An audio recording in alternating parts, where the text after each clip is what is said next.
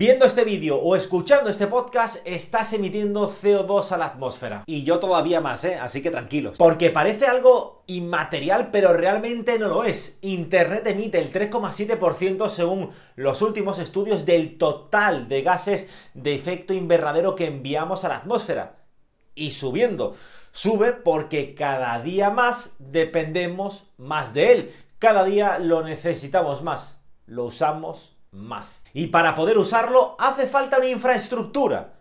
Esta que estáis viendo. Algunos la definen como la infraestructura más grande jamás construida por el hombre. Miles y miles y miles de kilómetros de cables unidos a data centers, con lo que suministrar conexión a alrededor de 5.000 millones de personas en todo el mundo. Todo un lujo que no sabemos hasta cuándo nos podremos permitir. Y es que en un contexto en el que debemos reducir nuestras emisiones de carbono nos planteamos la siguiente pregunta. ¿Debemos reducir también nuestro uso de Internet? Y para responder esta pregunta necesitamos rescatar un concepto clave de crecimiento. La palabra de moda entre muchos de los que estamos interesados por esto del cambio climático. Y para intentar vislumbrar el futuro y responder a todas estas preguntas, hemos eh, contactado con unos ingenieros que han estudiado cómo sería decrecer en el caso de Internet. Ellos plantean dos posibles hipótesis. Pero para conocerla, pues vais a tener que escuchar o ver este podcast, como es normal. Pero como estoy un poco travieso, os voy a hacer un pequeño spoiler, porque realmente puede que no dependa tanto de nosotros. Google, Amazon, Netflix cada vez más están invirtiendo en esa infraestructura de Internet que os comentaba antes y adueñándose, por tanto, de este tablero. Un tablero sociopolítico en el que, por desgracia, siempre gana el mismo actor, el enemigo el capitalismo. Antes de ir con el invitado de hoy, hemos destacado en la introducción la palabra decrecimiento, el concepto. Algunos tendréis bastante claro qué es lo que es y qué es lo que lleva consigo detrás del mismo, pero otros muchos seguro que no lo tenéis tan claro. Así que voy a hacer una recomendación y es visitar el blog sostenible de mi amigo Pepe Galindo. En él podráis, eh, podréis encontrar eh, artículos eh, como este en el que, bueno, se hace una pregunta acerca de si es mejor un decrecimiento programado, planificado, en el que podamos cumplir ciertos etapas hasta en reducir nuestro consumo de energía a los límites aconsejables o si vamos encaminados al colapso dramático como parece que así vamos en, englobar la, humanidad ante la crisis ecológica que estamos eh, viviendo. Me parece súper recomendable, me gustaría que le echarais un vistazo abajo, os voy a poner el eh, enlace para que, bueno, pues eh, sepáis, ¿no? Tengáis un poquito más información acerca del mismo. Además, no solamente se queda en este tipo de artículos, sino también, bueno, pues hacer recomendaciones de libros que hablan de ello, como el de Marta Tafalla y eh, la eh, filosofía ante la crisis ecológica, en el que bueno, también plantea eh, diferentes escenarios como si el decrecimiento nos va a llevar a vivir peor o si sería peor continuar por el camino que, llevamos. Yo lo tengo bastante claro, pero tendréis que sacar vosotros vuestras propias conclusiones. Incluso, bueno, pues, pues podéis pinchar palabra de crecimiento entrando en el blog sostenible y ahí vas a encontrar pues los últimos artículos relacionados acerca de, del mismo. Yo os recomiendo que echéis un vistazo. Y eh, sobre todo porque hoy vamos a hablar bastante de, crecimiento. Hoy vamos a hablar con Mario Pansera eh, del Laboratorio de Innovación Post-Crecimiento de la Universidad de Vigo y eh, bueno, vamos a hablar en concreto del artículo Las condiciones infraestructurales del decrecimiento, el caso de Internet. Mario, ¿qué tal? Muy buenas. ¿Qué tal? Buenas tardes o buenos días a todos y todas.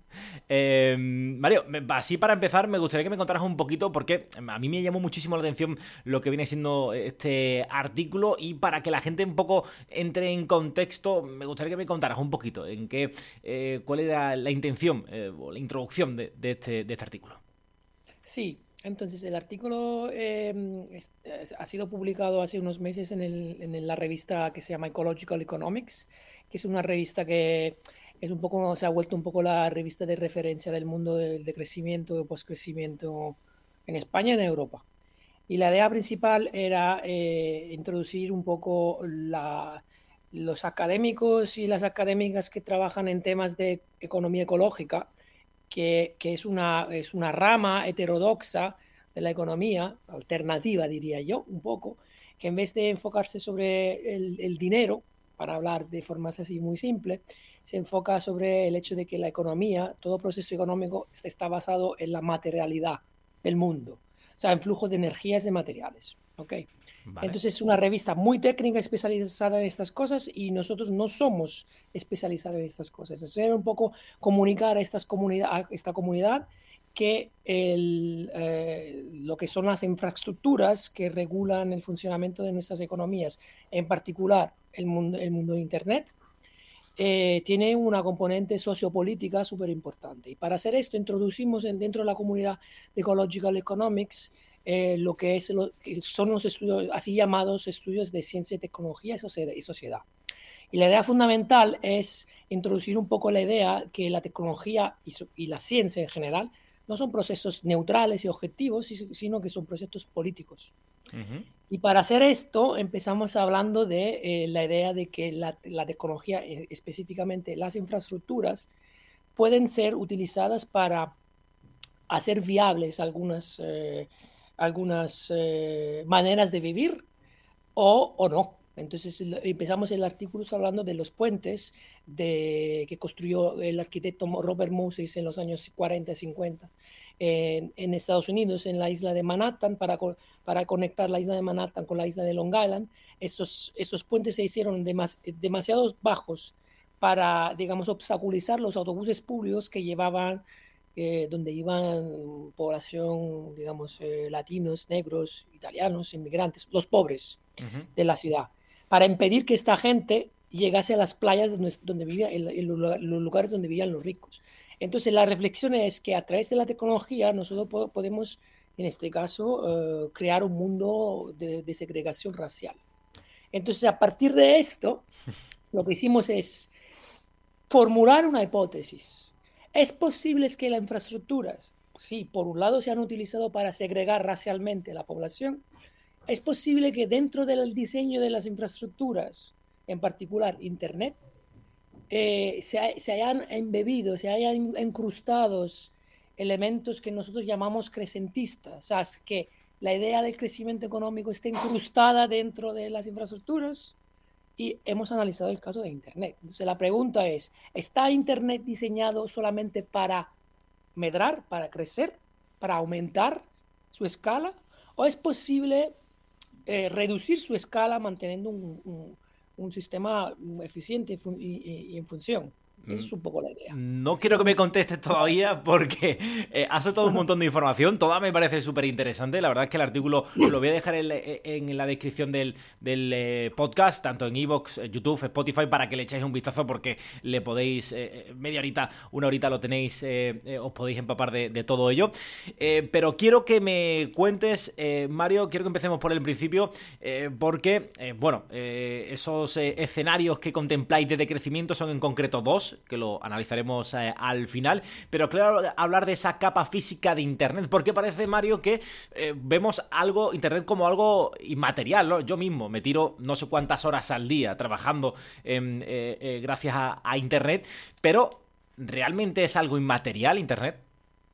No, no, para nada. Internet, de hecho, lo que nosotros descubrimos, yo repito, yo soy ingeniero de teleco, yo, yo en, otra vida fui ingeniero de teleco, entonces a mí me apasiona, me, siempre me ha apasionado el tema de, redes y lo que hemos visto en este artículo es que antes, antes de todo hay que decir que el 99%, alrededor del 99, entre el 95% y el 99% de, la información que, de Internet pasa a través de cable, cables. Entonces, no, la gente a veces piensa que la red de satélites es importante y las redes inalámbricas son importantes y eso no, es verdad. La gran mayoría es a través de cables y la gran mayoría de esos cables son cables submarinos. En el artículo nosotros enseñamos una de las mapas, de las grandes mapas que, eh, se han producido a lo largo de los últimos años para mapear los cables. Entonces, la infraestructura de Internet es sobre todo material y son, los componentes son fundamentalmente dos. Son los cables, el entramado enorme, planetario. Nosotros en, el artículo decimos que es la infraestructura más grande que, jamás ha construido la humanidad. eh, más eh, de, la red de carreteras, en realidad, porque la red de carreteras va por los continentes, por encima de la Tierra, no por debajo del agua. Y los cables eh, van por encima de, por, todas partes, están por todas partes, en el mar y, las, y, por tierra. Y, luego la segunda parte de esta infraestructura planetaria son los data centers, que son los lugares donde la información se almacena y luego eh, se, procesa. En este, en este momento estamos conversando, entonces la, conversación se empaqueta en paquetes de datos que son bits, van por cable, llegan a un data center, el data center tiene que hacer el routing, o sea, que enrutar, poner en una ruta la ruta más eficiente para llegar a ti, y lo mismo haces tú. Entonces, eh, y, toda esa infraestructura no es una, infraestructura pasiva, sino es una infraestructura que, que está continuamente encendida, eh, está produciendo, está gastando energía y la gran inmensa mayoría de esta energía eh, está producida por combustibles fósiles. Entonces esta conversación está generando CO2 en este momento. Siento decirlo, pero es así. sí, no, tenemos que ser conscientes. Y, luego esa es solamente la infraestructura, eh, digamos, que permite el funcionamiento de Internet. De Internet.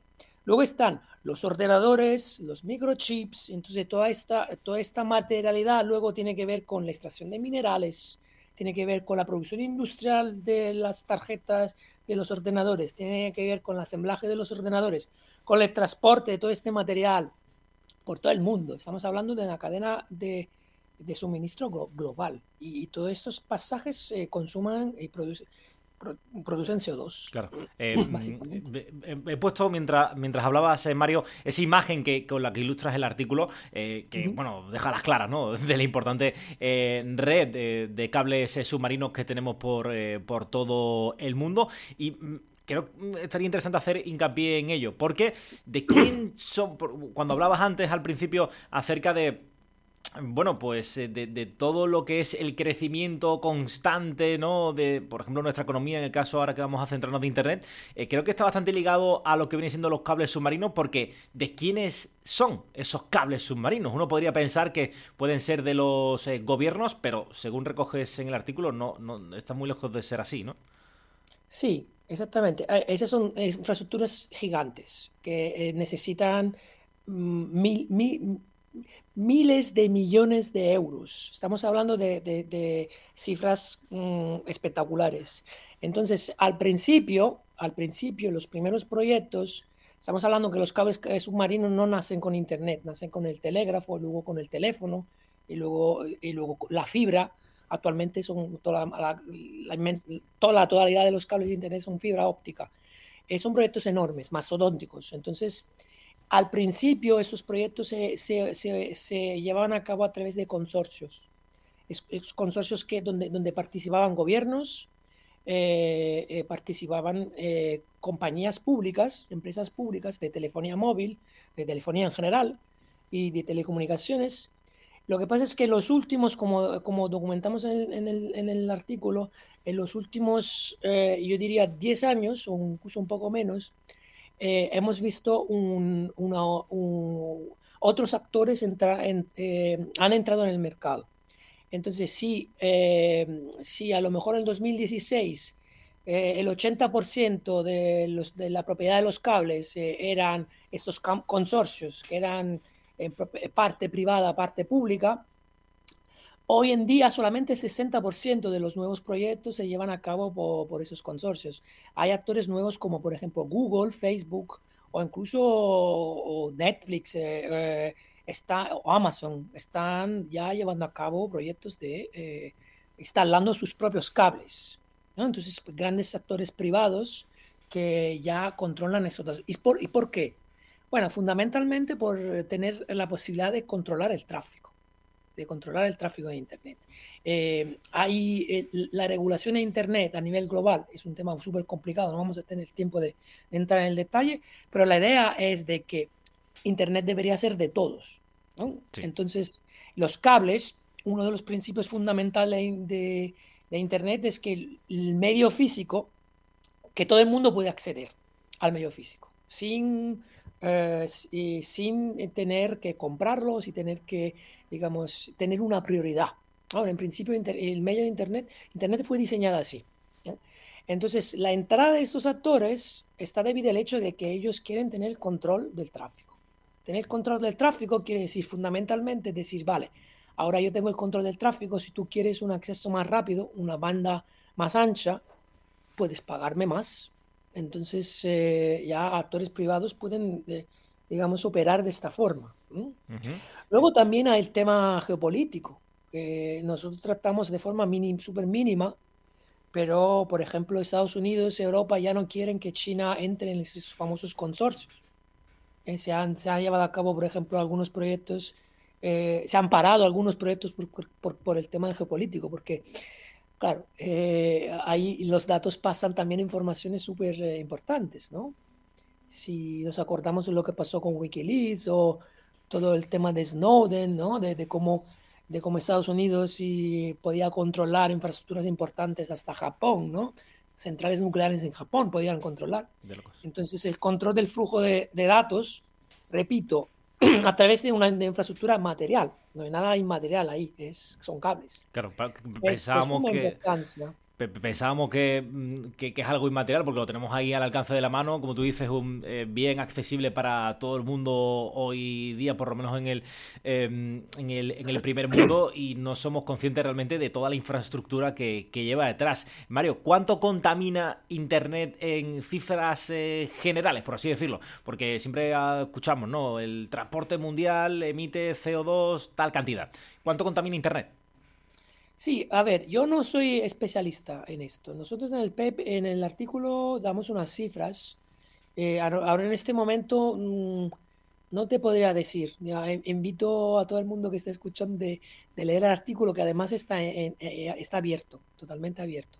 Pero sí, eh, hay, hay, algunas cifras que ponemos en el, pero es importante, es un, es un componente importante. Lo tengo yo por aquí, además, el 3,7 ¿eh? Vale, ok, entonces gracias. Eh, a mí, digamos, yo, digamos, no, no suelo manejar estas cifras por un hecho importante, que es muy complicado medir estas cosas. ¿Dónde se miden? Se miden por la transmisión en el cable, se mide desde el principio en que nosotros vamos a extraer el coltán, que es el mineral que compone la gran mayoría de los ordenadores y de los microchips.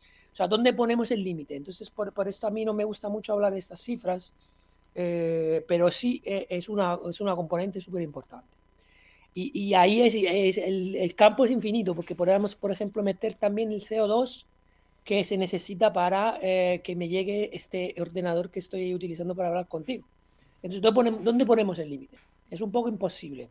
Sí, y, y, todo va, cada año parece que va a un aumento, ¿no, Mario? Lo lógico es que con el crecimiento este, porque antes decías, ¿no? Internet está diseñado para ese crecimiento infinito, porque cuanto más crezca Internet, también va, va, a crecer más la, contaminación. Sí, claro, esa es eh, la, pregunta fundamental del artículo. Nosotros nos preguntamos si los puentes de Nueva York estaban diseñados para, eh, eh, evitar que los negros de, Nueva York llegasen a las mansiones de los ricos, está Internet diseñada de una forma, o sea, ¿Cómo sabemos que, que algunos valores están incrustados en la tecnología? Eso es, la, es, eh, es, lo que habíamos aprendido de los estudios de ciencia, tecnología y sociedad. ¿Está diseñado Internet para, para mm, crecer de forma infinita? Y claro, nosotros intentamos dar una, una, una, una respuesta. Hemos, y la respuesta es compleja, no es simple. Eh, eh, lo, que, hemos documentado en el artículo es que la parte material de Internet, en principio, está diseñada de, forma modular. Y la, gente que diseñó Internet, Internet nació como proyecto militar, estaba diseñada para sobrevivir a un ataque nuclear de los rusos. Entonces estaba diseñada para, para descalar, ¿no? para reducirse y seguir funcionando. De hecho, el, sistema de red está diseñado de esta forma, que si se destruye un nudo, si se cae un nudo, el sistema se reconfigura para seguir trabajando y para seguir enviando información a través de otra, otras conexiones. Si bien en, lo que hemos notado es que en muchos casos sí hay una tendencia a tener mecanismos de obsolescencia programada, lo que se llama obsolescencia planeada o programada, donde sí vemos que algunos componentes de Internet están diseñados para durar poco. ¿Por qué? Porque se espera que llegue la próxima generación de hardware más rápida. Entonces, si bien Internet no está diseñada para crecer de forma indefinida, sí, los, algunos componentes están diseñados con, con, la idea de que van a durar poco. Entonces que hay que reemplazarlos. Ese es un problema. Pero lo que sí hemos notado, que la parte inmaterial de Internet y sobre todo la, forma en que se financia Internet, sí está diseñado como un enorme esquema Ponzi. ¿Qué quiere decir? Que para eh, eh, Internet, las inversiones de Internet en, infraestructuras están diseñadas eh, con asumiendo que en el futuro va a haber más tráfico. Entonces todo está sobredimensionado porque vamos a esperar que va a haber más usuarios. Usuarios humanos y ahora usuarios no humanos, porque el Internet of, Things, of Things el Internet de las cosas, eh, se espera que también eh, van a entrar en Internet, van a ser conectados a Internet todo. No solo electrodomésticos, la lavadora, la nevera, eh, todo. Las bombillas. un aumento de usuarios. Entonces, las entidades financieras y esos actores privados esperan que van a aumentar el tráfico. Entonces hay como unas expectativas de aumento de tráfico. Esto hace, que, sea un, como un esquema Ponzi que vamos a poner siempre en cada ciclo más dinero, más dinero, más dinero.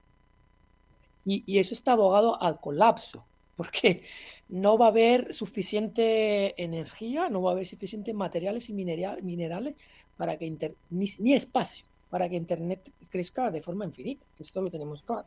Sí, parece lógico que por donde vamos, eh, por donde van los derroteros eh, del cambio climático, parece imposible, ¿no? Que todo, ya sea internet o sea cualquier otra cosa, pueda crecer de forma, de forma infinita. Por eso nos planteábamos la pregunta. Y mm, hablabas de esos usuarios eh, bueno, el Internet de las Cosas, los bots, eh, ahora, bueno, los últimos tiempos, el Big Data y la inteligencia artificial también supongo que tendrán un rol o que ayudarán a que este crecimiento, a que la contaminación que produce Internet, ese impacto material, pues sea también más evidente, ¿no? Ah, no, sí, claro, por supuesto. O sea, el tema de inteligencia artificial eh, que Naum Chomsky llama el, plagiarismo, no sé cómo se con traducción en castellano, artificial, eh, porque en realidad es una máquina que rentabiliza la inteligencia colectiva, ¿no? Mm, eh, explota la inteligencia colectiva. Lo que estos algoritmos necesitan para aumentar de una fracción mínima su eficiencia y su capacidad eh, es enorme y además aumenta de forma exponencial. Quiere decir que ahora estamos a un nivel que si queremos añadir una mejora en la capacidad de eh, procesado, en la capacidad de, clasificación de esos algoritmos, eh, de un 0,0001%, en la cantidad de energía que se, que se necesita para aumentar de esta fracción mínima, la eficiencia es brutal y aumenta sigue aumentando. O sea que cuanto más eh, queremos aumentar la eficiencia, más energía necesitamos. Eh, de forma exponencial. Que decir, eh, entonces es aquí nos pone delante de un problema enorme, que hemos invisibilizado toda la parte material. y yo repito, a mí, yo no soy especialista de la parte material, el flujo de energía en materiales, sino de la parte social. Y aquí hay todo un mundo totalmente inexplorado, porque todos los algoritmos de clasificación necesitan personas para, para, para, hacer la, clasificación. Por ejemplo, un algoritmo de clasificación de, de, eh, reconocimiento de imágenes, por ejemplo. Al principio necesitas alguien que le dice, ese es un perro, ese es un coche, ese es un árbol, ese es verde, ese es rojo, ¿vale? Esas son personas. Entonces hay un estudio del MIT de Massachusetts, en Boston, que, eh, que, ha, enseñado cómo esta, esta mano de obra suele ser mano de obra de gente del sur del mundo.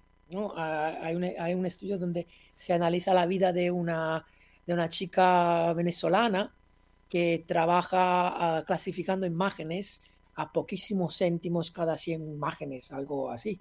Entonces, eh, eh, tenemos, que pensar que eh, detrás de la material de, Internet, estamos hablando de gente que trabaja en las minas, hay gente que está explotada, pero también gente que está explotada a nivel de software. Eh, entonces el coste humano es enorme. Brutal, me ha dejado ahí, o sea, no sabía eh, todo ese esa parte de explotación que había detrás de estas de estos de estas nuevas tecnologías como la inteligencia artificial. Sí.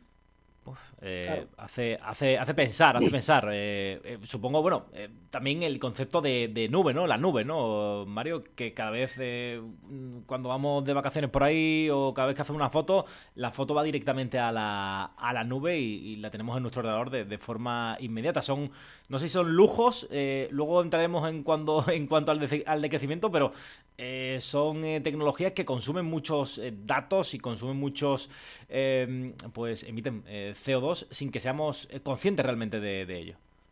Sí, sí, totalmente. Aquí eh, se relaciona lo que decía antes sobre los eh, data centers. O sea, cada vez que nosotros subimos algo en Dropbox o en Google Doc, está en un sitio. No, en realidad no está en un sitio, está en muchos sitios. Porque esos sistemas utilizan un sistema de backup, de redundancia. Quiere decir, es mucho más eficiente para Google tener información en distintos sitios. Eh, para luego, por el tema de la modularidad que decía antes, y luego para, para llegar más rápido, de forma más eficiente. Entonces, nuestros datos están replicados muchas veces y están físicamente presentes en algún sitio. Y además estos sitios, aparte de consumir energía y producir CO2, son extremadamente vulnerables porque producen calor. Son eh, containers inmensos llenos de ordenadores que producen calor. Y con el cambio climático, esos sistemas van a ser cada día más vulnerables. De hecho, Microsoft ha experimentado eh, la posibilidad de tener data centers debajo del agua o de, poner data centers en, latitudes más altas, eh, que es en el Ártico, por ejemplo, para, para intentar, porque la acumulación de calor es, es, un problema.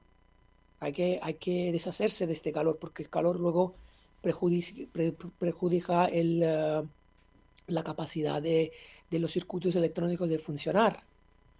Eh, eh, y somos vulnerables. O sea, con un aumento de 1 o 2 grados de, temperatura, muchos de los data centers que ahora están, por ejemplo, en el Mediterráneo o están en África tendrán que mudarse. o por lo menos instalar sistemas de refrigeración, que ya los hay, que van a consumir más energía y producir más CO2. Es un, es un ciclo, ¿no? Es un bucle, eh, diría que, infinito. Eh, me planteaba, esto es una pregunta que me hacía, que hacía, que hablando yo con, con mi amigo, eh, me comentaba, bueno, claro, tú subes un vídeo a internet, a YouTube, por ejemplo, y ese vídeo se tira ahí, posiblemente cualquiera que haya subido un vídeo a internet, a YouTube hace 15 años, ese vídeo eh, seguirá ahí si él mismo no lo ha quitado o no ha cancelado su cuenta o no ha realizado alguna acción. ¿Será posible que ese vídeo o Hablamos de vídeo, hablamos de foto Instagram, de mm, contenido a Facebook, de, todo lo que subamos a Internet. Se, puede mantener, es, sostenible eh, en el tiempo que, se pueda mantener em, en esa red social eh, durante, decir, la eternidad, pero vamos a poner un plazo, 100 años, no sé.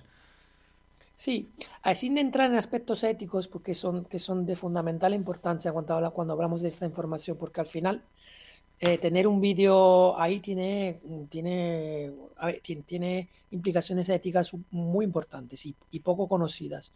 Pero en teoría, yo eh, eh, para escribir artículos he ido a leerme los, los documentos de, YouTube, por ejemplo, y de Google, y de Google, y se dice ahí, no sé si es verdad o no, si, porque al final es una empresa privada y hace lo que le sale de, de ahí. Hace lo que le da la gana.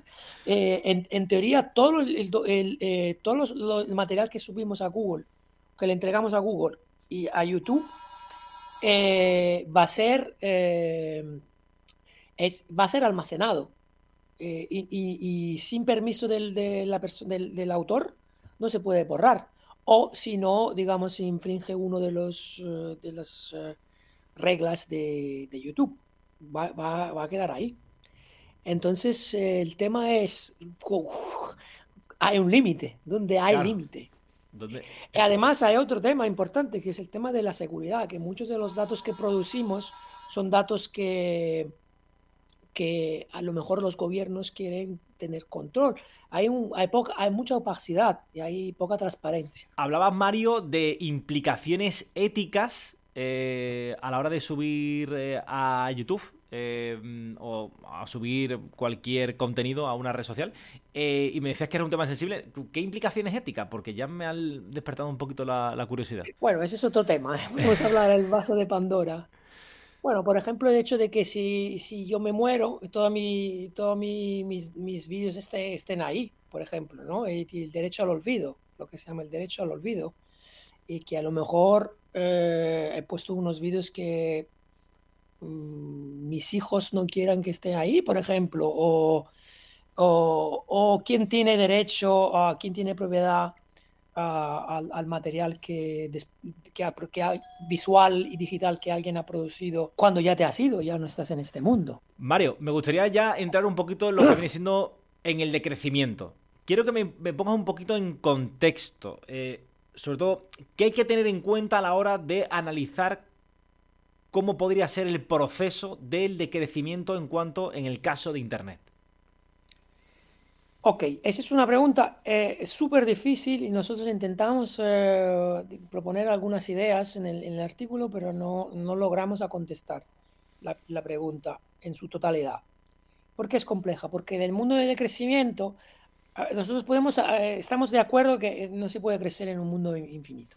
solo un economista te podrá decir que podemos crecer en un mundo infinito. Yo no soy economista y, entonces pienso que no podemos crecer de forma infinita. ¿Por qué? el crecimiento económico tiene que ver con crecimiento material. Eso no hay ningún tipo de duda. Los datos nos dicen que cada vez que, sube un punto el, PIB, de forma mayor o menor, sube el consumo de, materias y energía. A nivel global, a nivel como planeta, que es lo importante. Entonces, de, frente a esta situación hay gente que dice, nada, estamos condenados a un, a un colapso eh, estamos condenados a, renunciar a muchas cosas. Pero también hay parte, personas que dicen, vale, ok, está bien, pero lo que sí podemos hacer es reducir de forma paulatina y de forma democrática el consumo de energías materiales de aquellas actividades económicas que no sirven o no benefician directamente el bienestar humano. Producción de armas, publicidad inútil, producción de plástico, eh, tonterías, juguetes de plástico chinos. estoy simplificando, ¿no? Pero toda una serie de actividad que en realidad no nos benefician como seres humanos.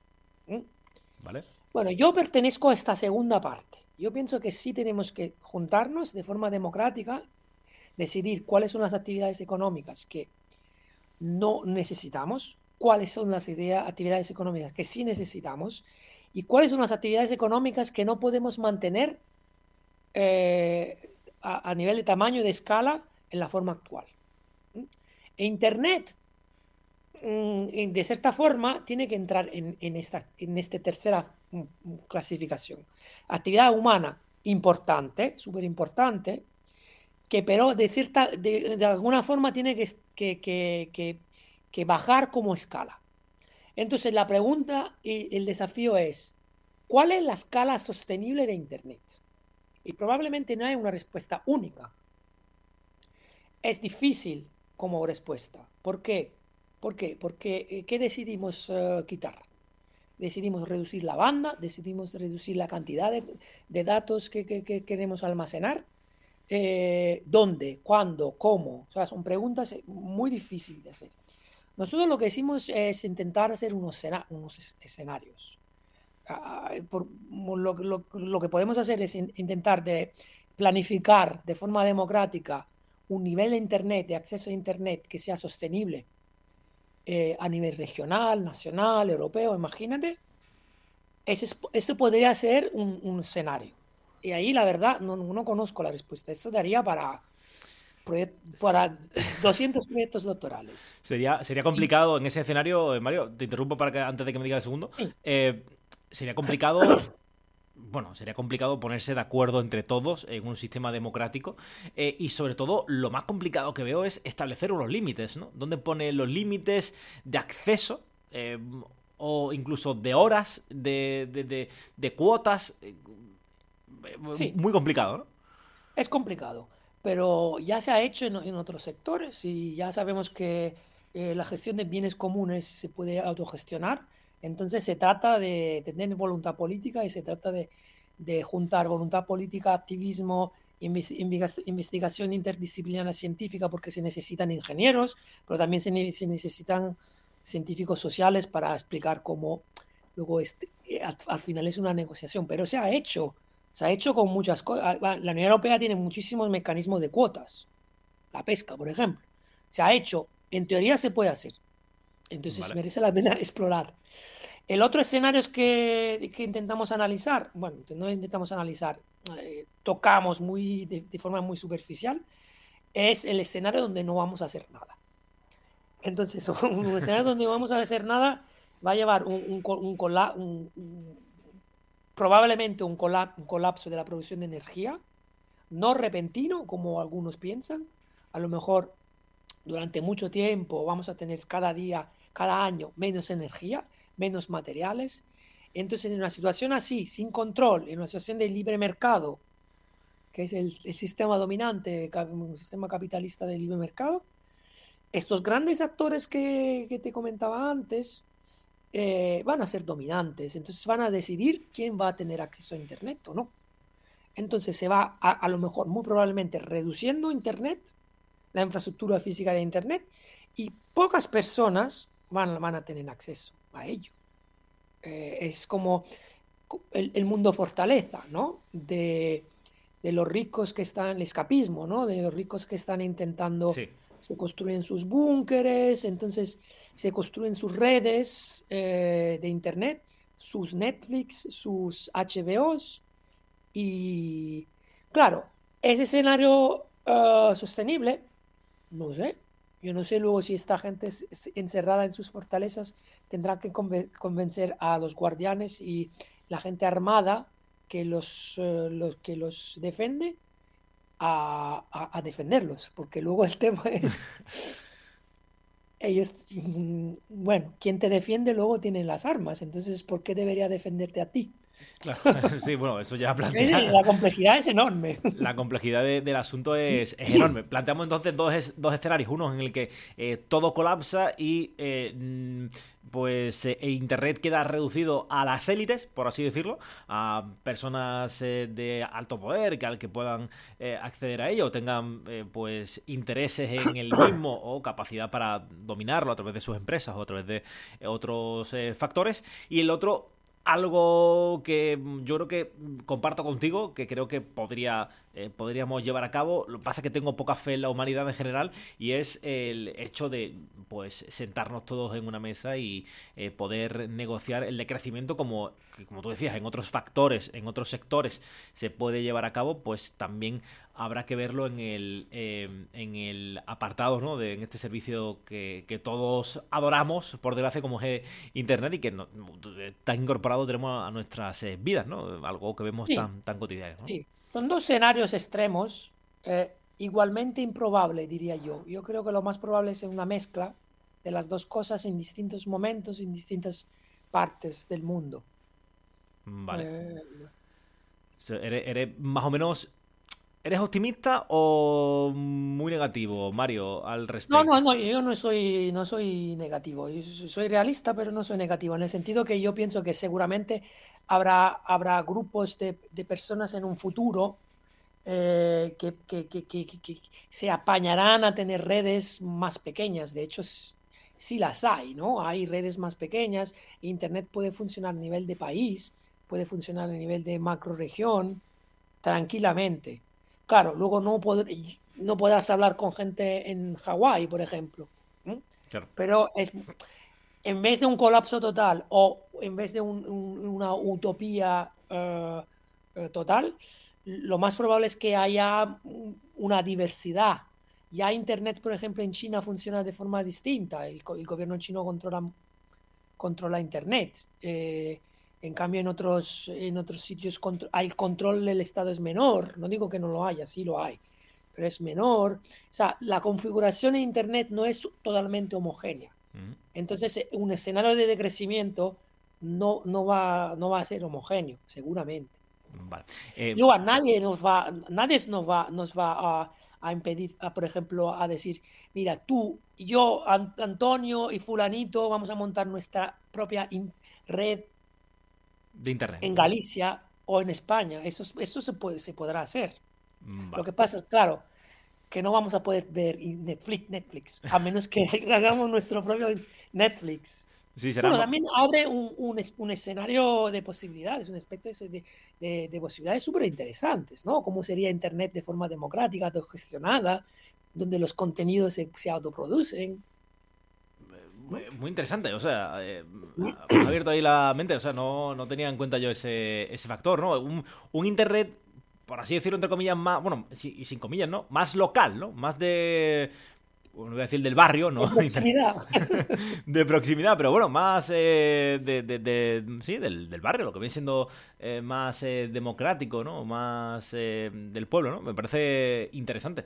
Ver, contemplar esa, esa oportunidad. Y Mario, ¿nos podría ayudar a decrecer? O sea, ya en general, ¿no? Porque hablamos de crecimiento relacionado con Internet, pero Internet en sí misma nos podría ayudar a, plantear este escenario de decrecimiento que deberíamos llevar a, todas partes, de reducir nuestro consumo en líneas generales en, todas las actividades. Bueno, ahí es, esa es una pregunta súper importante. Ahí eh, es como, es un poco ambivalente la cosa.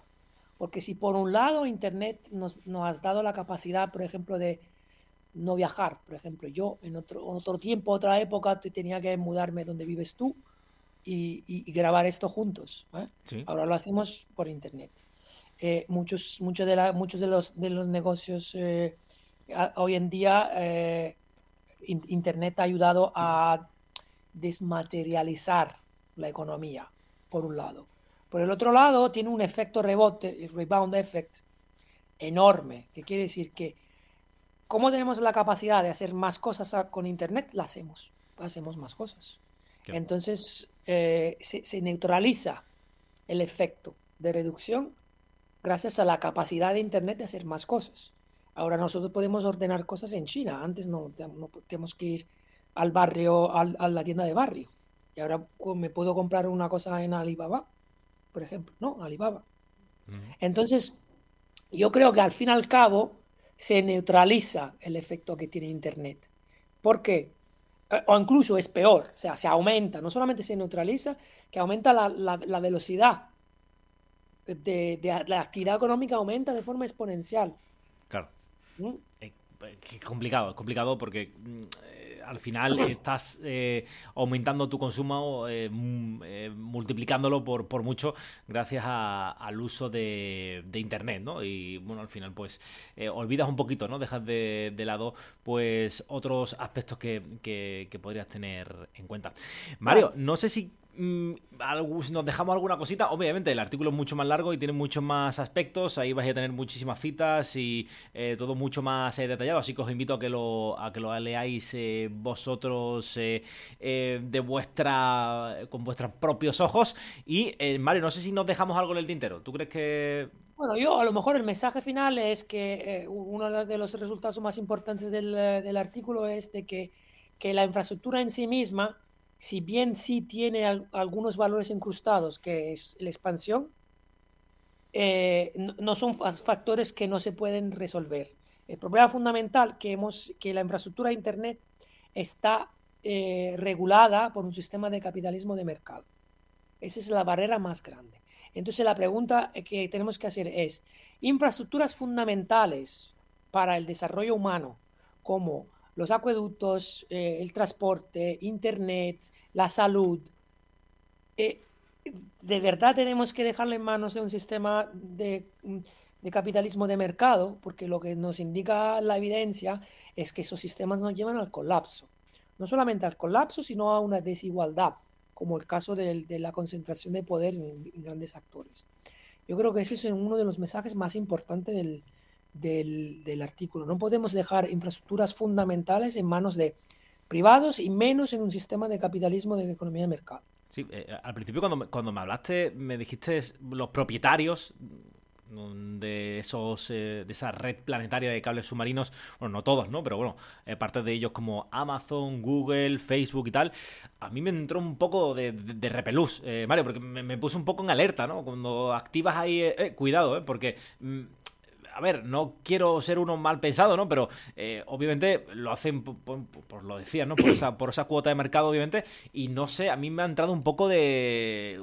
como que ellos quieren dictar las normas de, Internet y dictar eh, en España suena muy a dictadura también. O sea, no sé, eh, me, ha incitado a eso. O sea, me ha hecho. Me ha, llevado a pensar a eso. No sé tú si, si compartes esa visión.